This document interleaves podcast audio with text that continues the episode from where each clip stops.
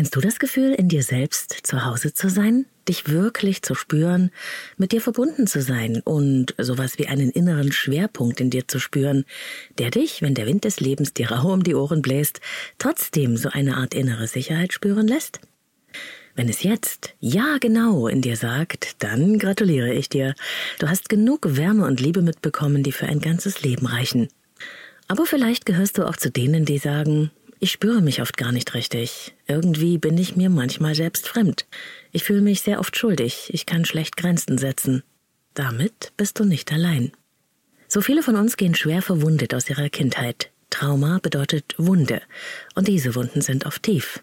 Sie sind so tief, dass sie unser ganzes Leben beeinflussen. Sie führen dazu, dass viele sich den Rest ihres Lebens vor anderen Menschen schützen wollen.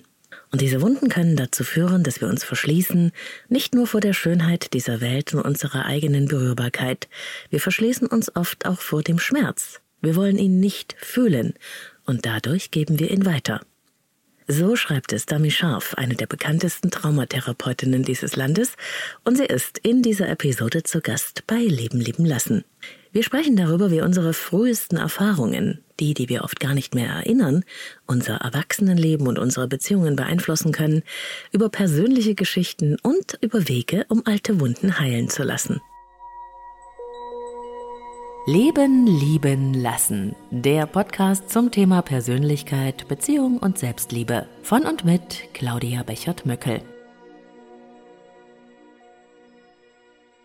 Sie ist Traumaaktivistin, sie ist Therapeutin, Bestsellerautorin, Dozentin und sie hat so eine ganz wunderbare Arbeit für so viele Menschen geleistet. Ähm, und auch ich habe äh, durch ihre Videos äh, zum ersten Mal wirklich verstanden, was denn da wirklich so ganz tief in mir drin eigentlich rumort, nämlich was Traumatisches. Herzlich willkommen als Gästin hier bei Leben leben lassen, Dami Scharf. Ja, vielen Dank für die tolle Vorstellung. Hallo, ich freue mich, dass du mich eingeladen hast. Ja, eine ganz wunderbare Sache. Ich bin sehr begeistert, Dami, und ich habe es auch den Hörern schon angekündigt. Und ähm, was mich so ähm, bewegt, als erstes vielleicht ist, in den letzten Jahren, da ähm, hat dieser Begriff Trauma in meinen Augen nochmal eine ganz andere Konnotation bekommen, nochmal eine ganz andere Bedeutung bekommen. Ähm, mhm. Eben weg von, das ist wie ein Verkehrsunfall nur, also ein, ein Schocktrauma mhm. oder ein, ein brutaler Überfall oder was einem da so Schlimmes passieren kann. Und an dieser ähm, anderen Bedeutung, an dieser Neudeutung, da hast auch du mit deiner wertvollen Arbeit und Aufklärung einen ganz großen Anteil geleistet. Was bedeutet denn Trauma eigentlich in deinem Verständnis? Und dann gleich natürlich noch, haben wir alle sowas? ähm, ja, also in, in meinem Verständnis gibt es eben diese Unterscheidung, also von Schocktrauma und Entwicklungstrauma. Und ähm, der landläufige Traumabegriff fängt an, sich zu verändern, aber ist eben ähm, immer noch sehr schocktraumalastig, eben wie gesagt, dass diese einmaligen äh, furchtbaren Erlebnisse, die man quasi nicht verdauen kann. Das Trauma ist ja nie eigentlich im Ereignis, sondern in unserer Fähigkeit, etwas zu verdauen. Deswegen kann es auch ein Schocktrauma sein, wenn man nach Hause kommt und ähm, die Partnerin oder der Partner sagt, ich ziehe übrigens morgen aus, ähm, weil man überhaupt nicht damit gerechnet hat, weil man überhaupt nicht dafür gerüstet ist, weil es auf natürlich ganz oft dann auf auch alte Erfahrungen trifft.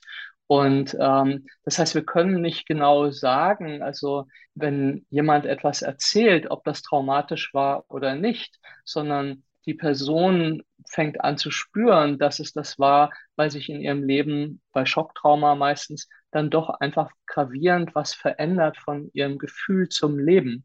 So und ähm, bei Entwicklungstrauma ist das eben sehr viel schwieriger, weil das quasi sich in unsere Persönlichkeit einwebt, mhm. weil wir da eben so klein sind und die vor allem die größte Prägung so in den ersten drei Jahren äh, stattfindet, woran wir uns ja noch überhaupt nicht also erinnern können. Das ist das Dilemma. Wir sind, wir leben ein Leben, was geprägt ist von etwas, woran wir uns gar nicht erinnern können. Wir können nicht sagen, wie unsere Mama uns angeguckt hat als allererstes, als wir geboren worden sind. Wir erinnern uns auch nicht mehr daran, wie unsere Geburt war, obwohl es so ein wichtiges Ereignis ist. Entweder haben wir Hörensagen oder wir entwickeln einfach bestimmte Macken, sag ich mal, so und Symptome, von denen wir dann anfangen können zu forschen wieso bin ich denn, wie ich bin? Warum sehe ich das Leben, wie ich es lebe, äh, sehe? Und warum lebe ich meine Beziehung, wie ich sie lebe? Also wir, wir gehen dann quasi auf Forschungsreise, meistens weil wir so viel leiden, mhm. dass wir auf äh, Reise gehen müssen. Ja, und ähm, jetzt schauen ja Menschen oft so zurück auf ihre Kindheit, auch wenn ich da äh, mit Klienten anfange zu arbeiten. Und dann sagen die, ohne dass ich gefragt hätte, ne? Also es war früher alles ganz fein. Ähm, es war, mhm. ich hatte eine sehr glückliche Kindheit und gleichzeitig mhm. merkt man dann, wenn sie etwas davon erzählen, dass da doch äh, Dinge passiert sind, die ähm, ihnen gar nicht so bewusst sind, weil sie von äh, sich entfremdet haben. Ja, was mhm. ist denn so ein Entwicklungstrauma? Also durch was kann das passieren? Also durch einfach durch ganz, ganz viel. Letztlich fängt es an mit der Geburt. Wenn wir zum Beispiel stecken bleiben oder ich zum Beispiel eine äh, Zangengeburt oder ähm, unsere Mutter hat in unserer äh, Schwangerschaft äh, äh einfach äh, sehr viel gelitten oder Verlu einen Verlust entlitten, äh, erlitten mhm. oder viel Angst gehabt. Ein Säugling, ob im Bauch oder außerhalb des Bauches, ist einfach komplett durchlässig. Also wir sind wie Schwämme. Mhm. Alles geht in uns rein. So. Und wir können vor allem nicht unterscheiden zwischen ich und du. Und das bedeutet einfach, die Gefühle meiner engsten Bezugspersonen sind meine Gefühle. Nur, dass ich damit überhaupt nichts anfangen kann. Also wenn meine Mutter zum Beispiel chronisch Angst hat, dann fühle ich die, die, das in meinem Körper, aber ich kann es nur als unangenehm deklarieren. Ich kann dem kein Wort geben und ich kann dem als Baby nicht sagen, hey, das sind deine Gefühle, behalt die mal für dich. so, sondern es geht alles ein, einfach in mich rein und prägt mich. Also man sagt, dass wir eigentlich als Babys natürlich viel zu früh auf die Welt kommen, weil mhm. wir eben völlig angewiesen sind. Und man spricht von einem erweiterten Uterus, wenn wir auf die Welt kommen. Mhm. Das heißt, wir sind komplett darauf angewiesen, von unseren Eltern versorgt und reguliert zu werden. Und das ist eben ein ganz, ganz wichtiger Begriff. Das heißt, wir brauchen Resonanz. Wir brauchen jemanden, der fähig ist, uns zu fühlen, der, sich einzufühlen und mhm. sozusagen ein bisschen zu verstehen, was mit uns los ist, auch wenn wir es noch nicht verbal ausdrücken können. Und da gibt es eben Eltern, deren Resonanzfähigkeit sehr, sehr eingeschränkt ist, die quasi eigentlich immer nur sich selbst angucken können und das auf andere übertragen. Also zum Beispiel, wenn man jemand ist, der, wenn einem selber kalt ist, allen anderen anbietet, das eine Decke zu haben, dann kann man nicht gut unterscheiden, quasi ist das meins, mein mhm. Bedürfnis, ich mhm. brauche eigentlich eine Decke oder ist es deins? Und dann frage ich normalerweise, ist dir kalt? Ich gehe nicht einfach davon aus, dass dir kalt ist. So, das ist die wichtige Unterscheidung. Ich kann ja den Gedanken haben, aber dann frage ich eben. Aber Menschen, die diese Unterscheidung nie gelernt haben, behandeln quasi alle anderen immer wie sich selbst und gehen davon aus, dass das das Gleiche sein muss. Und das ist es nun mal nicht. Und das führt natürlich auch zu vielen Schwierigkeiten im äh, sozialen Umgang. Das heißt, als Babys brauchen wir, dass jemand zum Beispiel, wenn wir halt unglücklich sind, dass jemand sofort möglichst schnell kommt und uns tröstet. Wir brauchen das, dass wir in ein freundliches Gesicht gucken. Wir mhm. brauchen, dass das jemand mit uns in Resonanz geht und das so hin und her geht, einfach die, dies Gequäke und Gequieke und äh, einfach, dass da jemand ist, der auf uns reagiert. Also wenn man sich vorstellt, dass ein Baby auf dem Rücken liegt, man kann das selber einfach mal ausprobieren, und dann hat man einen sehr, sehr begrenzten Raum, den man überhaupt nur wahrnimmt. So zum Beispiel. Und dann gibt es Eltern, die rennen in diesen Raum rein und kommen zum Beispiel sofort ganz nah mit ihrem Gesicht an das Baby ran. Mhm. Und das, das ist nicht unbedingt eine schöne Erfahrung. Und es gibt andere, die kündigen sich an. Ja, die sagen, hey, hier bin ich jetzt und so und kommen einfach langsam näher, weil sie ein Gefühl dafür haben, dass auch dieses Wesen eine eigene Psyche hat. Auf einen Erwachsenen würde ich auch nicht so zugehen. Und das sind viele, viele Kleinigkeiten und in unserer Generation, wir sind ja zum Teil nach der Geburt sofort weggelegt worden mhm. in ein anderes Zimmer. Ja, war also gar nichts mit Ankommen und in Liebe gebadet werden. Ja, wir kommen ja da aus dem Bauch raus und der natürliche Prozess wäre, dass wir auf den Bauch gelegt werden und eine Pause kriegen. mhm. und uns orientieren können. Und dann fangen Babys an, Richtung Norden zu krabbeln, also selbstständig die Brust zu suchen. Und diesen Prozess nennt man Selbstanbindung. Und da ist einfach ein ganz, ganz großer Prozentsatz unserer sicheren Bindung wäre da gewesen. So, dass wir die Zeit bekommen, dass wir die Ruhe bekommen, dass wir uns anbinden können und dass wir Augen sehen, die sich freuen über mhm. uns, also die uns willkommen heißen, so. Und das ist für viele von uns schon von Anfang an nicht so rasend gut gelaufen. Ja, und dann eben diese natürlich alle drei Stunden nur füttern oder das Baby muss von Anfang an im anderen Raum schlafen oder dieses ganze Schreien, diese ganze Idee, Babys äh, wollen einem den Willen aufzwingen und manipulieren einen, wenn sie schreien und so. Ich verstehe überhaupt nicht, wie dieser Unsinn sich immer noch, ja, 2022 immer noch halten kann. So, aber er ist einfach sehr zäh und all das ist natürlich nicht wahr. Ein Baby hat noch keinen Willen und denkt sich, oh, ich könnte jetzt Mama ärgern, sondern das, ein Baby ist einfach und braucht uns, weil es sich selbst gar nicht beruhigen kann. Es kann sich aufregen, aber es kann sich nicht selbst beruhigen. Und je besser das alles läuft, desto beziehungsfähiger sind wir später und desto besser können wir uns selber regulieren. Und das sind für mich die beiden sehr, und die Selbstwirksamkeit ist da. Und das sind die drei, für mich die drei Säulen, die wir eigentlich brauchen, wenn wir später ein, ein gutes, für uns gutes, für uns selbst definiert gutes Leben führen.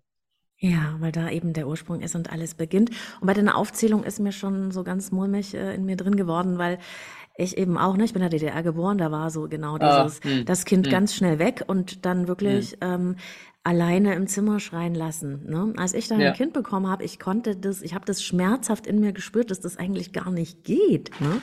Mhm. Aber diese Verlorenheitsgefühle, die da wahrscheinlich entstanden sind, die kenne ich mhm. halt auch heute noch. Aber es ist ja nicht nur das, es ist ja auch dieses, ähm, ähm, die frühe Fremdbetreuung oder wenn Eltern mhm. äh, selber mit sich nicht gut in Kontakt sind, dann können die ja auch das Kind gar nicht so gut spiegeln oder da sind wir noch gar nicht bei Misshandlungen, ne, die es ja auch mhm, gibt, sondern richtig. da sind wir nur bei dem normalen nicht normalen. in Kontakt sein. Ne? Ja, genau. Und das nimmt leider halt meiner Meinung nach einfach extremst zu. Man sieht halt immer wieder, wie Babys schon vors iPad gepackt werden Mhm. Äh, weil natürlich Babys alles angucken, was sich bewegt. Das ist unsere evolutionäre Prägung, dass wir auf alles gucken, was sich bewegt. Deswegen ist es so schwer, auch für uns als Erwachsene, wenn wir in der Kneipe uns treffen und äh, da hängt ein Bildschirm, mhm. ähm, dass wir konzentriert auf unser Gegenüber bleiben. Also wir gleiten quasi immer wieder auf diesen bewegten Bildschirm. Und das wird natürlich seit Jahren ausgenutzt, quasi zur Kinderbetreuung. Mhm. Und, ähm, und auch eben, dass Mütter zunehmend mehr einfach, auch wenn sie ihr Baby auf dem Arm haben, gleich, auch wenn sie stillen zum Teil, gleichzeitig auf ihr Handy gucken, was ein äh, emotionales Desaster ist fürs Kind. Ja, Genau.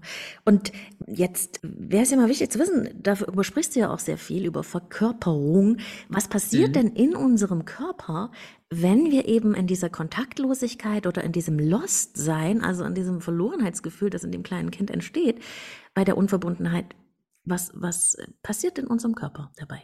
Mhm. Also erstmal muss ich einfach nochmal sagen, weil wir ja ohne Bildschirm arbeiten, du hast ja eine so angenehme Stimme. Vielen Dank. ja, wirklich. Das ist toll. Den kann man ja total, auch total wunderbar auch zuhören. Ja, also wir fangen einfach mal beim Baby an, sozusagen, wenn, wenn also quasi als allererstes schon die Sachen nicht gut laufen. Ich werde weder gut willkommen geheißen äh, oder meine Mutter hatte viel Stress, die Geburt war nicht gut. Die Geburt selber ist ein Teil der Verkörperung. Also wenn wir auf, natürlicher, auf natürlichem Wege geboren werden, dann gehen wir ja durch diesen Geburtskanal und werden quasi wirklich zusammengepresst, ja auch. Mhm. Das andere ist, dass Babys ja diese Geburt mit einleiten und es quasi auch ein Selbstwirksamkeitserlebnis ist, da rauszukommen. So. Und mhm. gleichzeitig fühlt das Baby das erste Mal wirklich seine Konturen. Also es geht ja quasi von einer Zustand der Schwerelosigkeit, fällt es in die Gravität. Also das ist ja etwas, was auch passiert auf diesem Weg vom, vom Bauch in, in die Welt. Also, dass die Schwerkraft auf einmal wirkt. Deswegen ist zum Beispiel diese Praxis, die bei uns auf jeden Fall noch war, man nimmt die Babys, äh, kommen raus und man nimmt die sofort an den Füßen, ja, um mhm. Blut abzunehmen und den auf den Rücken zu hauen, bis sie schreien, weil die Lunge muss ja aktiv werden. Kann man sich vorstellen, also ich habe in, in, einem meiner Bücher den Vergleich genommen, den finde ich immer noch gut. Man ist so in einem tollen Hotel, Vier-Sterne-Hotel, man wird versorgt, alles ist wunderbar und dann denkt man, ach, ich, ich gehe jetzt einfach mal raus und erkunde das Land, was da draußen ist so. Und man kommt aus der Tür und jemand schnackt einen und hängt einen an den Füßen auf und schlägt einem auf den Rücken und jagt einem eine Spritze rein mhm. und fummelt einem am Bauch rum und äh, rubbelt einen ab und, und legt einen irgendwo anders hin. Das ist Schock. Also das habe ich nicht erwartet, weil ich habe gedacht, das geht so schön weiter, wie es vorher war. So, wenn wir mit unserem erwachsenen Verstand, mit unserem erwachsenen Mind da drauf gucken, auf die Erfahrungen, die Babys machen, dann werten wir die oft ab, weil es für uns so belanglos erscheint wir, wir müssen einen anderen Blickwinkel einnehmen, um das an uns ranzulassen, wie grausam das ist. So. Mhm. Und das heißt, wir haben hier, was würden wir machen als Erwachsene? Wir würden am ganzen Körper in Spannung gehen, wenn uns das passiert. Ja? ja. Und das ist eben, da Babys, also wir gehen jetzt mal einfach aus von der ersten Phase nach Geburt und nach der Geburt, kann das Baby ja gar nichts machen. Es hat keine willentliche äh, Möglichkeit zu reagieren. Ich kann strampeln, ich kann schreien, aber ich kann ja nicht mal willentlich den Kopf äh, bewegen. Mhm. So, ich bin komplett darauf angewiesen, dass jemand anders mich gut handelt und behandelt und versorgt.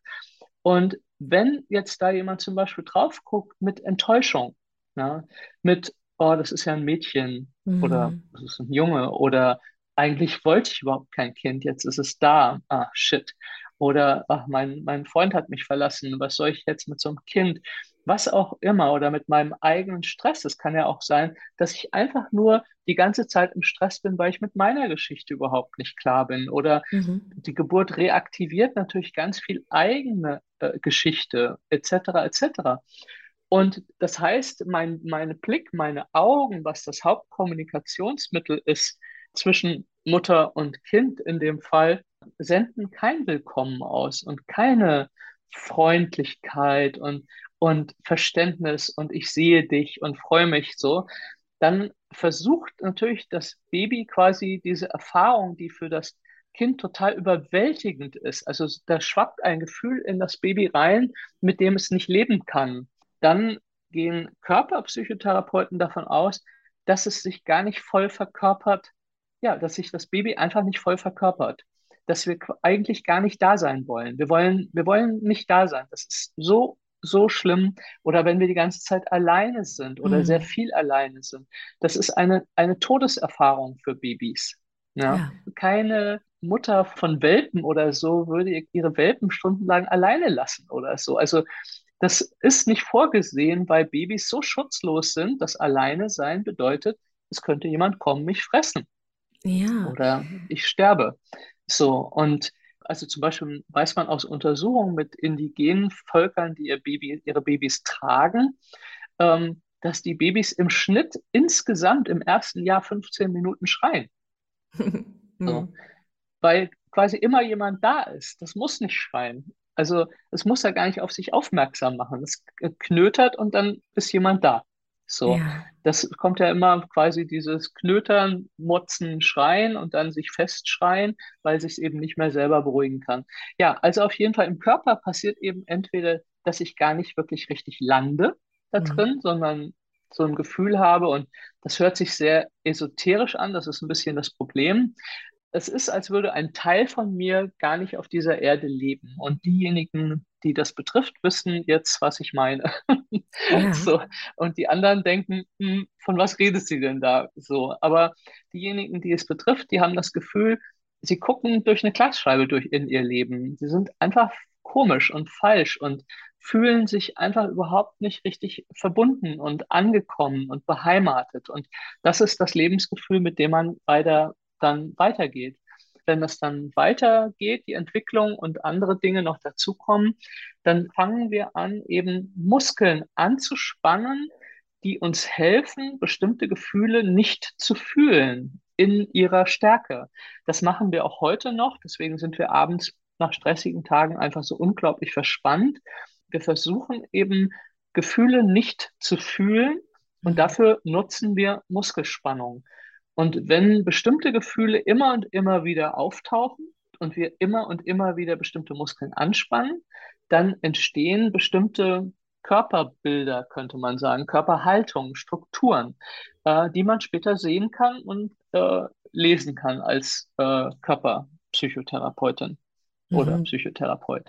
So, und die, wo quasi die Erfahrung im Körper gehalten wird, damit sie eben uns als Kinder eben nicht überwältigen. Und deswegen sind wir als Kinder eigentlich, also oftmals nicht wirklich mh, hm, bewusst dessen, was uns alles Schlimmes passiert, weil wir noch ohne Metaebene, ohne Beobachter-Ich leben. Wir denken nicht darüber nach, sondern wir fühlen uns einfach furchtbar, aber wir denken, das ist normal. Und genauso ist es eben für Erwachs viele Erwachsene, denken natürlich, so wie ich lebe und fühle, so ist es normal. Ich habe das noch nie hinterfragt. Erst wenn man quasi zu dem Punkt kommt, und manche haben das schon als Kinder, dass sie sagen, es muss noch was anderes geben. Das kann nicht sein. Aber für manche Kinder ist das so. Für mich war das relativ früh so, dass ich dachte, n -n, also irgendwas ist hier überhaupt nicht gut und es muss noch was anderes geben.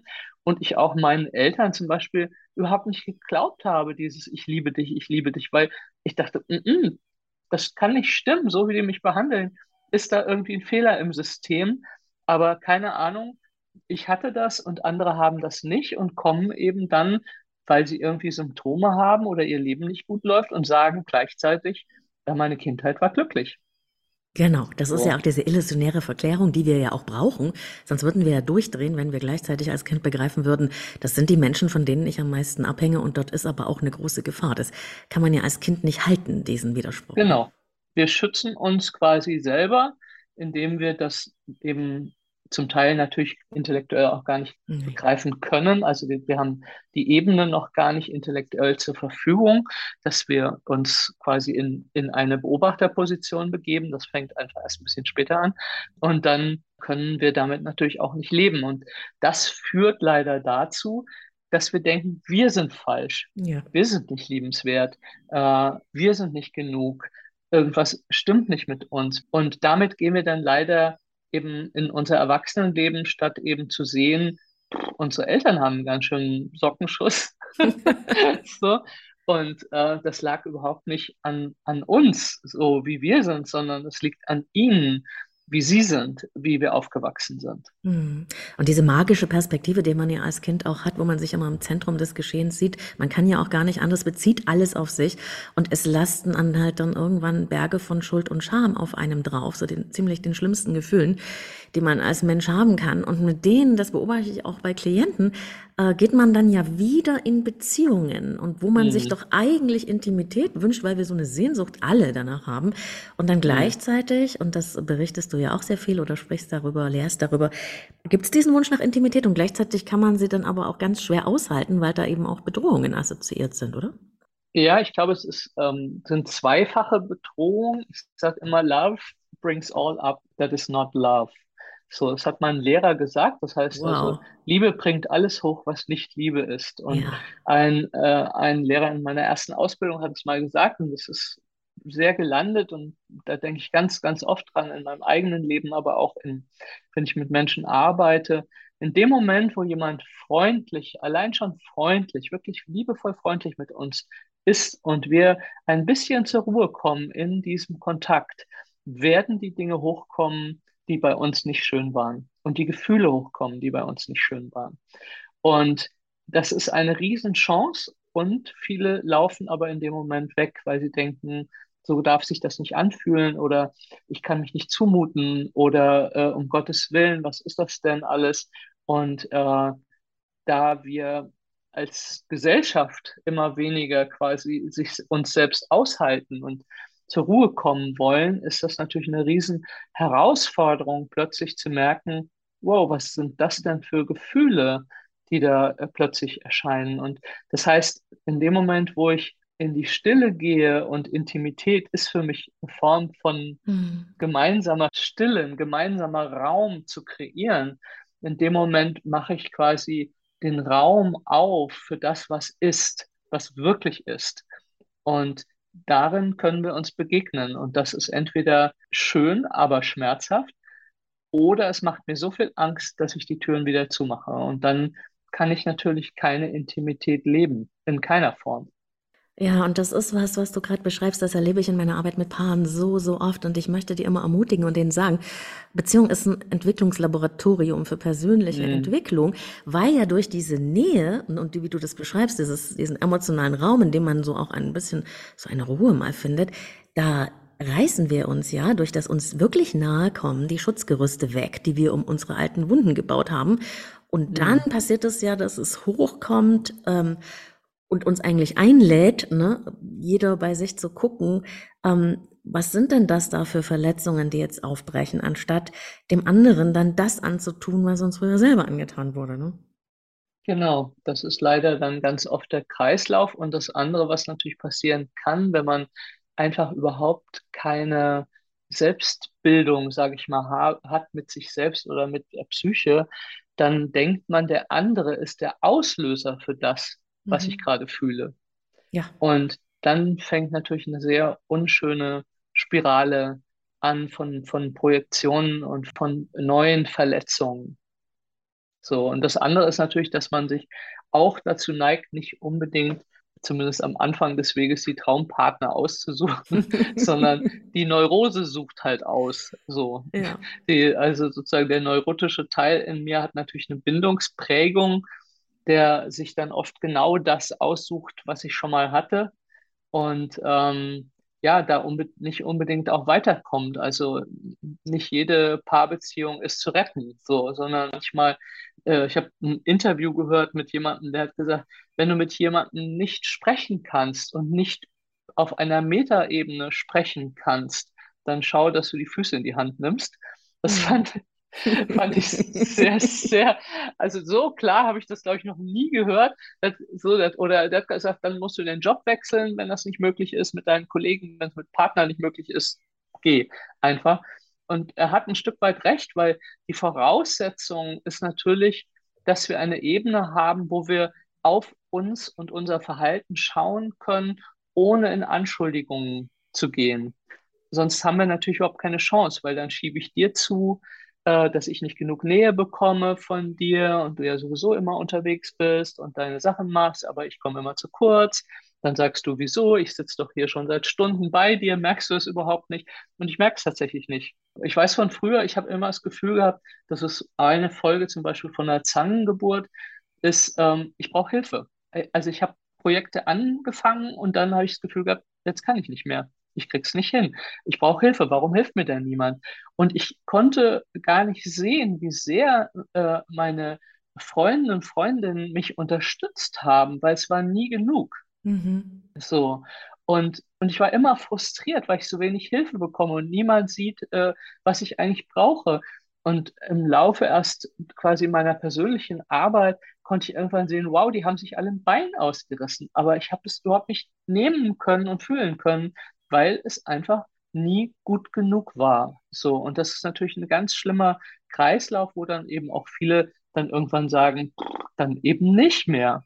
Also jetzt habe ich hab mir jetzt die Füße ausgerissen. Oder auch dieses, ja, ich habe dich lieb oder ich liebe dich. Und jemand sagt das 20 Mal am Tag möchte ich das haben und fordert das. Und dann sagt vielleicht der Partner irgendwann, jetzt ist auch mal gut. Also wenn du es bis jetzt nicht weißt, dann tut es mir leid. Und dann wiederholt man eben die Erfahrung von dem Gefühl, man wird nicht geliebt. Und das ist eben der Kreislauf sozusagen, den, den man sich reinbegibt. Ne? Mhm. Ja.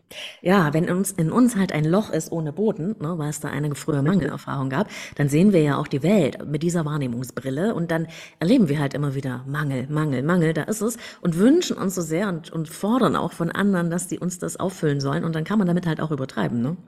Genau, und das Problem dabei ist, und damit sind wir wieder beim Körper, ich muss das, was ich bekomme, auch halten können in mir überhaupt. Also ist überhaupt ein Gefäß da, das ich füllen kann? Hm. Ja? Und wenn ich gar nicht in meinem Körper bin, weil ich den gar nicht fühle, weil ich den überhaupt nicht verkörpert habe, dann ist sozusagen die, das, was ich als Erfahrung mache, bleibt quasi im Kopf hängen und fällt durch. Es, es fällt einfach durch, wie ein Gefäß, das keinen Boden hat, so wie du das auch beschrieben hast.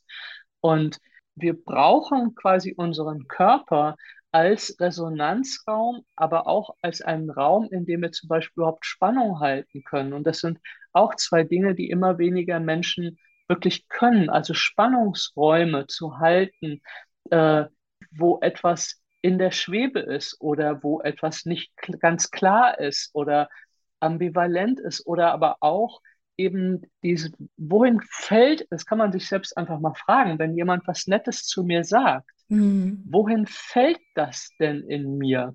Wie fühle ich das in meinem Körper? Und kann ich das da einen Moment halten als Empfindung im Körper? Und Mhm. je mehr man das übt, A, wird man dann merken, äh, welcher Körper, wovon redet sie? So, ähm, dann hat man eine Aufgabe, den wieder zu entdecken. Oder man merkt, oh, ich kann das quasi kaum fühlen. Das ist eher auch intern wie so ein, spiele ich wie Tennis. Jemand sagt mir was Nettes und ich denke innerlich schon, ach Quatsch. So, Mhm. und spiele das zurück, weil eben alles, was nett und freundlich ist, rührt an alte Verletzungen. Und deswegen ist es so wahnsinnig schwer, vielen Leuten was Schönes zu sagen. Also Ja, man sieht in den Augen quasi, wie sie das wegmachen. Und ich sage dann manchmal, oder irgendeinen Spruch dazu machen, ich sage dann manchmal, also bei Freunden auf jeden Fall, sage ich, okay, stopp, ich sag's nochmal. So, du hast jetzt noch eine Chance, so, bleib mal dabei. Ich sag's nochmal. Und dann sieht man das auch bei mir selber, dieses so, ah ja, jetzt landet's. Oho, ah, oh, schön oder oh, oh, jetzt kommen mir die Tränen. Aber das wirklich zu üben, Dinge überhaupt ankommen zu lassen. Wir sind süchtig nach dauernd neuen Erfahrungen, so, aber wir lassen nichts davon in uns landen. ja. Und ähm, äh, sag mal, Dami, meint es das? Ich nenne das immer äh, in sich zu Hause sein, ne? In sich Ja. angebunden sein, während man gleichzeitig ähm, nach außen guckt. Also so praktisch einen Faden zu sich halten und einen in die Welt, ja? Und ich kenne aus meinem Schule. Leben, genau, ich kenne aus meinem Leben aber, dass ich lange gebraucht habe, bis ich da war, dass ich beides irgendwie halten konnte, denn ich weiß, dass ich ein riesiges Wahrnehmungsradar für die Außenwelt entwickelt habe. Das ist heute Mhm. auch meine Superbegabung, aber Mhm. dieses mich zu spüren, in mir zu Hause zu sein, in meinen Mhm. Körper hineinzufühlen, auch übrigens Grenzen zu fühlen, ne? Mhm. Das hat ewig gedauert. Ist es das, was du meinst? Ja, das ist hohe Schule, von was du sprichst. So, das ist, da bist du schon geadelt quasi auf deinem Weg. Ähm, ja, weil wir natürlich als Kinder, wenn wir in irgendwie nicht so tollen Verhältnissen aufwachsen, äh, wir oder auch unsere Mutter oder unsere Eltern einfach bedürftig sind und sich eigentlich an uns regulieren und nicht ihren Job Mhm. quasi ausfüllen können, dass sie uns regulieren, weil manche, viele bekommen Kinder, damit sie endlich was haben, was sie liebt. Und das heißt, wir, wir sind mit unserer Wahrnehmung zum Teil als im, im Mutterleib schon damit beschäftigt, unsere Mutter zu regulieren. Mhm. Und das hört bei manchen nie auf, dass wir eigentlich immer außen gucken. Und wenn dann noch zum Beispiel wie, wie bei mir äh, Gefahr dazu kommt, noch ein Elternteil, was gefährlich ist, dann bin ich noch mehr draußen und am Gucken. Das heißt, ich selber bin die uninteressanteste Person im Raum. Und da drin ist ein Paradox, das, was du vorhin auch schon angedeutet hast. Je mehr wir eigentlich nicht bei uns sind und immer im, im Kopf haben, was passiert bei den anderen und was muss ich tun und äh, wo bin ich. Das heißt, ich habe eigentlich nie gelernt, bei mir zu landen, in mir zu Hause zu sein und quasi zur Ruhe zu kommen, weil ich immer scanne. Was ist draußen los? Oder ist das der richtige Augenblick, dass ich ein bisschen Liebe bekomme oder Zuneigung? Oder was muss ich dafür tun, dass ich das kriege? Weil wir passen uns ja irrsinnig quasi an die Macken unserer Eltern an. Also man hat eigentlich keine Bindungsstörung, sondern man ist perfekt für diese beiden Personen oder die Personen, mit denen man aufwächst. Man hat fantastisch herausgefunden, wie kann ich am meisten Liebe oder Zuwendung oder wenigstens Aufmerksamkeit von diesen zwei Personen bekommen. Nur später funktioniert das Muster einfach nicht mehr und führt zu eben äh, sehr viel Leiden. So, aber ich bin eben nie bei mir. Und das andere ist, wo Grenzen, weil du Grenzen, das Wort Grenzen reingebracht hast, unsere Eltern müssen uns ja irgendwann in die Welt gehen lassen. Äh, und das fängt beim Krabbeln an. Mhm. So. Und wenn das Bild meiner Mutter ist, die Welt da draußen ist feindlich, die ist beängstigend, dann ermuntert sie uns nicht im explorativen Verhalten, daran, dass wir die Welt entdecken und eigentlich unterwegs sind mit, boah, ist das alles spannend hier. so. Und man kann diese Schublade rausziehen. Das ist so selbstwirksam und so cool. So. Und das ist eigentlich die Haltung, mit der wir unterwegs sind. Wir sind neugierig als Kinder. Wir wollen wissen, was ist hinter der nächsten Ecke. Aber wir brauchen, dass da hinten jemand sitzt, wenn wir uns rumdrehen und uns zulächelt und sagt, es ist alles okay. Und wenn da natürlich jemand immer sitzt mit Besorgtheit oder wie heute inzwischen, ich weiß nicht, wie das, wie dieser Wandel gekommen ist, dass Kinder 24 Stunden, sieben Tage die Woche bewacht werden und eigentlich gar kein freies Spiel mehr haben können und sich nicht mehr langweilen dürfen und sich nicht mehr das Knie aufschlagen dürfen. Das brauchen Kinder. Deswegen haben wir immer mehr Angst und Depression bei jungen Leuten, weil die gar nicht mehr die Erfahrung machen dürfen, dass irgendwas schief geht oder was sie mit selber mit Problemen anfangen. So. Und wie auch immer, das heißt, auch wenn wir eben immer in diesem Feld bleiben müssen, also wenn die, wir nicht entlassen werden aus diesem Feld unserer Eltern und selber in die Welt gehen dürfen, dann sind unsere Grenzen überhaupt nicht mehr intakt, weil wir immer quasi in diesem Feld unserer Eltern sind. Also mhm. wenn ich sage, dieser erweiterte Uterus, dann heißt das, dass jemand um uns herum einen Raum hält und eben da drin die Informationen ja auch hin und her gehen. Ja, wenn man sieht, ein Kind, was hinfällt, guckt zuerst zu Mama und guckt, wie Mama guckt. Mhm. Oder Papa, wenn es mit Papa unterwegs ist. Und wenn die panisch gucken, dann fängt das Kind an zu weinen. Aber wenn die okay ist und kommen und lächeln und sagen, alles ist gut, dann fängt sich das Kind oft wieder. Das heißt, hier gehen Emotionen und Gefühle ständig und ständig hin und her. Mhm. Und das fängt erst langsam an, dass das Kind eben zu einem eigenständigen Menschen wird und eben nicht mehr in diesem erweiterten Raum ist. Aber das wissen viele von uns, diese, für manche ist der Raum mit 50 noch, sitzen sie noch im Raum ihrer Mutter. Oh ja, das fällt mir auch sehr häufig auf. Und ich möchte da gerne noch anfügen, es ist aber auch, wenn Eltern nicht zulassen, dass wir unsere Autonomie entwickeln. Ähm, also wenn die uns ja, brauchen ne, ja. ähm, mhm. und benötigen, dann werden wir immer, weil wir ja als Kind von der Bindung abhängen, unser kleines Selbst äh, für diese Bindung opfern und alles hervorbringen, was erwartet und gewünscht ist. Ne? Genau, es gibt auch welche, die machen das nicht, die entscheiden sich für Autonomie und Würde, die sitzen aber bei dir relativ selten in der Therapie. Wahrscheinlich. genau, also wir haben viel mehr die Leute, die für die Beziehung gegangen sind, also die sich selber und ihre Würde auch ein Stück weit eben geopfert haben für Bindung, weil die immer noch ihr Heil in Beziehung suchen. Und die Leute, die sehr, sehr super autonom sind, die können ja auch ganz schwer um Hilfe bitten und mhm. landen dann eher, keine Ahnung, bei Berufscoachings oder sonst was, aber machen sich vom Acker, wenn es dann persönlich wird oder so. Also dafür die ist das, dieser Schritt nochmal ins Persönliche viel, viel schwieriger, weil sie das mit einem Verlust von Würde und Selbstständigkeit verbinden. So. Ja, oder auch in dieses Gefühlige reinzugehen, ne? weil das so eine Art Schwäche ja. dann auch ist bei den. Genau, eine Schwäche. Ja. Äh, Strategien, ja. Das gönne ich dir nicht, dass du mich so siehst. Ja, das ja. ist sozusagen das, das, was Kinder dann sagen. Mm -mm. Also, mm ich gebe dir das einfach nicht mehr. So, ich werde nie wieder so abhängig sein. Ich, also man macht ja viele Versprechen auch an sich selber. So, ich werde nie wieder so abhängig sein. Ich werde nie wieder hilflos sein. Ich werde nie wieder so, so berührbar sein. Und das sind leider, also ein Lehrer von mir hat mal gesagt, das sind Versprechen, die sind in der Sekunde gemacht und brauchen ein Leben, um wieder aufgelöst zu werden. Ja, und doch, was so stark aussieht, ist ja dann häufig aber auch doch eine Selbstentfremdung, weil wir diesen emotionalen, bedürftigen Teil von uns abschneiden. Ne? Auf jeden Fall. Und das heißt ganz oft, dass diejenigen erst in zwischen 40 und 50 oder 50 und 60 überhaupt was merken, wenn die Beziehung kaputt geht, die Kinder entfremdet und der Job auch nicht mehr läuft. Absolut, das ist ähm, der Weg. Und hast du auch das Gefühl damit, dass immer mehr Leute sich dennoch für diese Themen interessieren? Oder ist das was, äh, was man so aus seiner Blase heraus jetzt in meinem Falle wahrnimmt? Mhm. Also ich glaube beides. Also ich glaube, dass wir in der Blase sitzen, sehr extrem so. Also es, das heißt, zu dir kommen eben Menschen oder zu mir, die sich damit schon auseinandersetzen eben und äh, merken, sie leiden und sie versuchen eine Lösung und dann fangen sie an, sich irgendwie damit zu beschäftigen.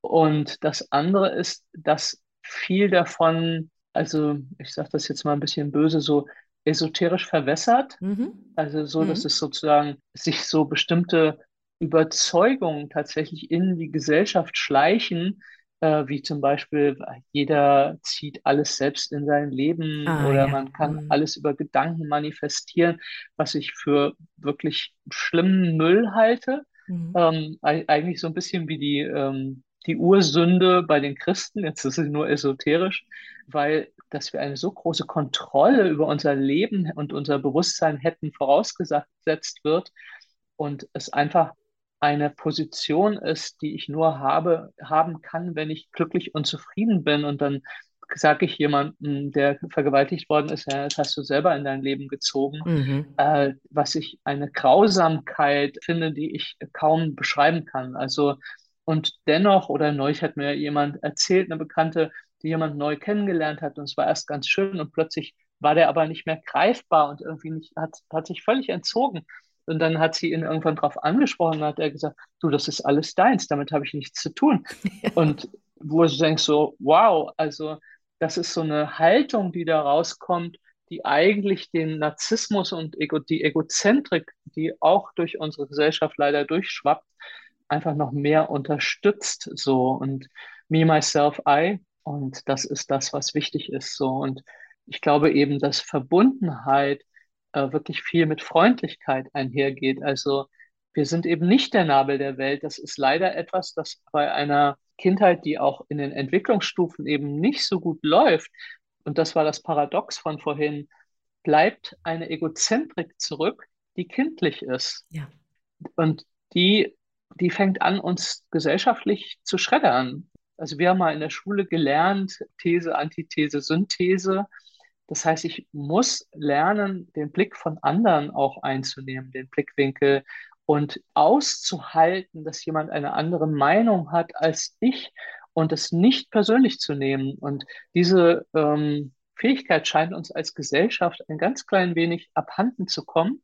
Und das andere ist, dass äh, durch eben Entwicklungstrauma, durch Schocktrauma unsere Selbstregulation eben überhaupt nicht gut ist und wir ganz oft oder viele Menschen inzwischen immer einem, einem sogenannten sympathikotonen äh, Zustand unterwegs sind. Das heißt, in einem hohen Erregungsfeld, wo man kaum zur Ruhe kommt, wo man sich kaum überhaupt aushält, sich mal zehn Minuten hinzusetzen und nichts zu tun.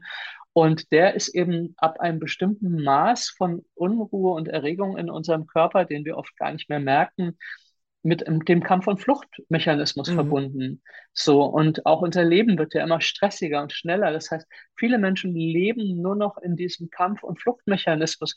Und der bedeutet aber eben auch, dass ich alles auf mich beziehe, dass ich ständig mich angegriffen fühle, dass ich denke, es regnet jetzt, weil ich spazieren gehen will, im Extremfall. Und eben ständig eigentlich in der Defensive bin und mich verteidige oder angreife oder mich zurückziehe oder, äh, oder mauern, das sind alles Ausprägungen aus einem nicht gut regulierten Menschen, der irgendwie versucht, dann irgendwie auf dem Boden zu bleiben oder eben sich ständig an Wehr, sich wehren ist an, in Situationen, die jemand oder die wir, wenn wir bei uns sind und äh, zur Ruhe gekommen sind, völlig anders interpretieren. Also wir reagieren ja nicht auf die Situation, sondern wir reagieren auf die Interpretation mhm. der Situation.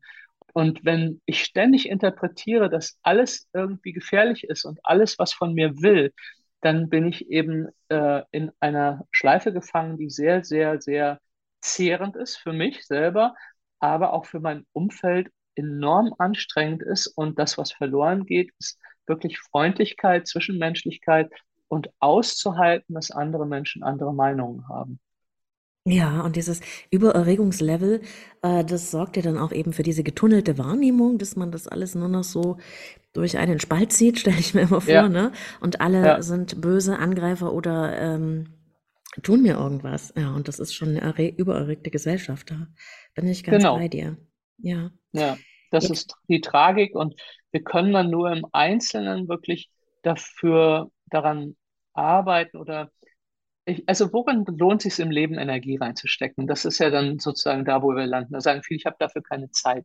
Aber wenn ich dafür keine Zeit habe, habe ich, habe ich mein Leben gar nicht gelebt. Weil wenn ich gar nicht da bin und ständig nur funktioniere oder mich wehren muss oder reagieren muss, dann werde ich irgendwann, und das ist eine Übung, die sollte man mindestens einmal im Jahr machen, zurückgucken und merken, ich war gar nicht da. Ich, ich, ich, ich weiß gar nicht mehr, was ich in dem Jahr gefühlt habe. Wieso ist das denn schon wieder um das Jahr?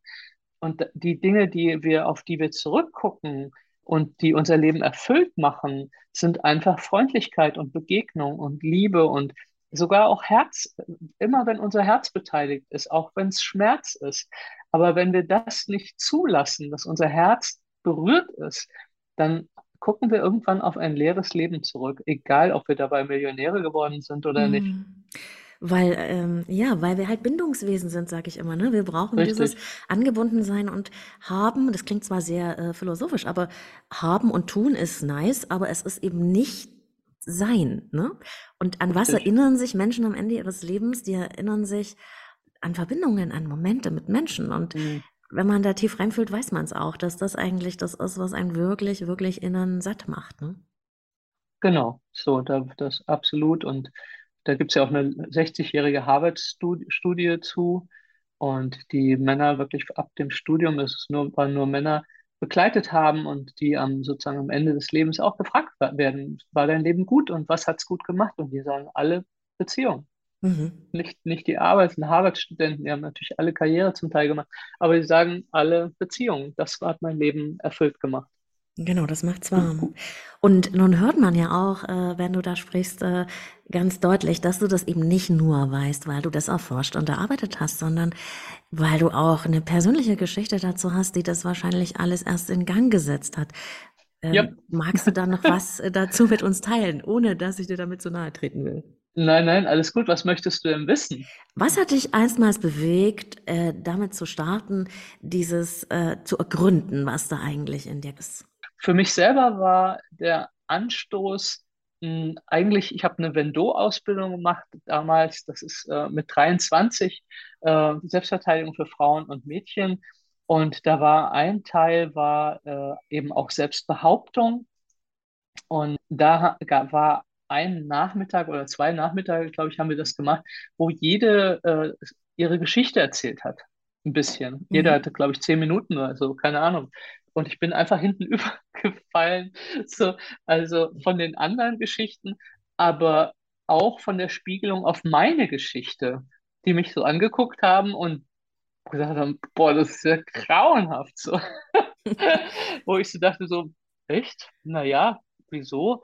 Und, ähm, und dann hat sich quasi meine eigene Geschichte in mir mehr entfaltet. Also es wäre, als hätte die plötzlich das erste Mal Licht bekommen. Und auf einmal sind mir Sachen aufgefallen, zum Beispiel, dass ich nicht mehr im Rücken zur Tür sitzen kann, dass ich nicht die Augen zumachen kann im Bett, wenn ich weiß, jemand könnte noch reinkommen.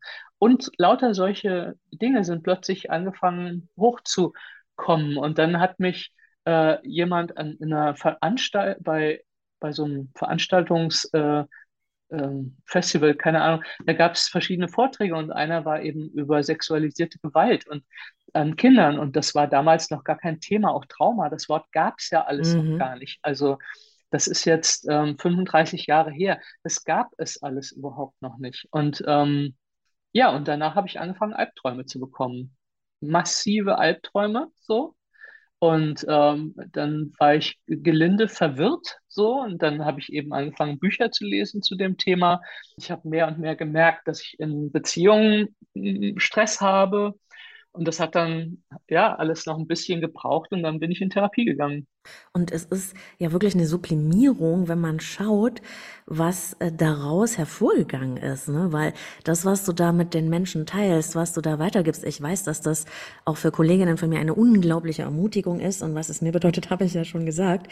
Ähm, das, was ist das, was du heute alles machst damit. Da sind Kurse. Du hast ein Buch geschrieben. Auch alte Wunden können heilen. Und ähm, was ist denn das, wenn das jetzt jemand hört und sich sagt, ja, da will ich auch. Mach mal so einen, so einen kleinen Rundumschlag, was es da für Angebote gibt, die du mit deinem Team ja auch auf die Beine gestellt hast. Ja, also das Buch ist sicherlich ein ziemlich guter Einstieg, weil ich glaube, dass vor allem alte Wunden können heilen, wirklich, wirklich vielen, vielen Menschen hilft, sich zu verstehen. Also ich halte es nach wie vor für ein ganz gutes Buch so. Und, und wenn man da das Gefühl hat, oha, damit kann ich was anfangen, so, oder ich fühle mich intim verstanden, dann äh, kann man eben, wenn man in meinem kleinen Universum weitergehen möchte, gibt es natürlich meine Seite, meinen YouTube-Kanal, äh, wo einfach ganz, ganz viele Videos zum Thema sind. Und wenn man eben mit mir arbeiten möchte, gibt es eben Online-Kurse, die findet man unter shop.damischarf.com.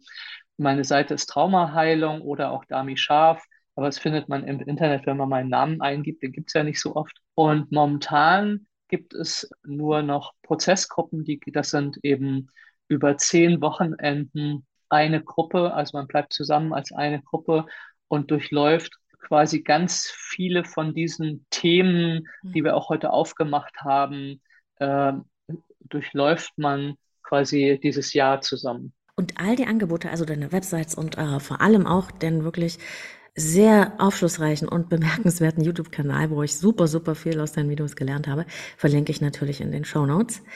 Vielen Dank. Ich danke dir ganz, ganz herzlich für dieses schöne, inspirierende und vor allem tiefgründige Gespräch. Und ich darf vielleicht verraten, dass du am anderen Ende der Welt bist, in Vancouver, Kanada. Nein, weil die andere Ende der Welt wäre ja in Australien, aber ich bin nur halb rum in Vancouver. Dann bist du halb rum. Für mich ist es am anderen Ende der Welt. Geografie hat noch nie zu meinen Stärken gehört. Ja, also herzliches Dankeschön, ja? Ja, ich danke dir. Vielen, vielen Dank und weiter viel Erfolg für dich und diese Dankeschön. tolle Stimme. Tschüss. Tschüss. Ja, mich hat dieses Gespräch sehr erfüllt und auch tief berührt und ich hoffe, du hast vieles daraus für dich mitnehmen können. Vielen Dank an dich fürs Zuhören, fürs Dranbleiben und dafür, dass du Teil der Leben leben lassen Community bist. Wenn du mich und meine Arbeit unterstützen möchtest, dann teile doch diese Episode mit Menschen, die da ebenfalls einen großen Wert für sich drin sehen könnten. Und schenk mir gerne deine Sterne auf Apple Podcasts und Spotify. Das hilft mir sehr. Ich freue mich auf dein Feedback zur Sendung auf Instagram, wenn du magst, wo ich regelmäßig viele Inspirationen zu Persönlichkeitsentwicklung und Beziehung teile. Du findest mich unter Leben leben lassen Podcast. Ich freue mich, wenn wir da in Kontakt kommen. Mehr über mich und die Zusammenarbeit in Coaching und Beratung mit mir findest du auf meiner Website leben-leben-lassen.de. Und wenn du neu hier bist, vergiss nicht, den Podcast zu abonnieren und die Glocke zu aktivieren, damit du immer mit den aktuellen Folgen auf dem Laufenden bist. Wir hören uns hier jeden Sonntag auf allen Podcast-Portalen und auf YouTube. Und zwischendurch gibt's auch ab und zu Bonus-Content bei Leben leben lassen, deinem Selbstcoaching-Podcast mit Herz und Verstand. Ich bin Claudia, Persönlichkeits- und Beziehungscoach. Ich unterstütze Menschen dabei, sich selbst und andere besser zu verstehen und gelingende Beziehungen zu führen. Und das wünsche ich auch dir von ganzem Herzen. Liebe Grüße, wo und wann immer du mich hörst. Und bis ganz bald, deine Claudia.